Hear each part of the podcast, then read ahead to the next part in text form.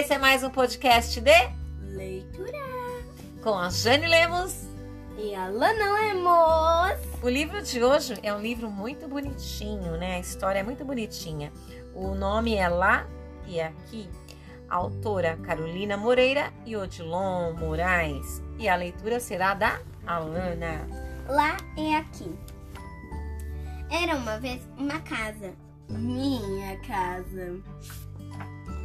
Ela tinha sapas no jardim e árvore com passarinhos. Um cachorro grandão e outro pequenininho. Um lago cheio de peixes e muitas flores coloridas. Um pai e uma mãe. Um dia essa um dia a casa se afogou.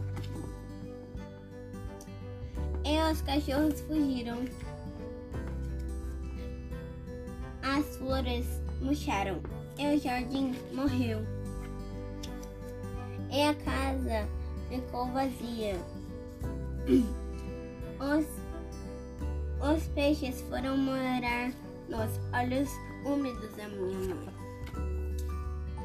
Os sapos levaram e os ensopados pés do papai para longe. Nossa casa virou duas. Uma da mamãe e outra do papai. Na casa da mamãe tem cosquinha e televisão. Na casa do papai tem histórias e violão. Os olhos da eh, mamãe secaram e os peixinhos foram para o aquário. Os pés do papai acharam seu caminho e os sapos voltaram para o jardim. Um dia estou lá e outro dia estou aqui, mas sempre estou em casa.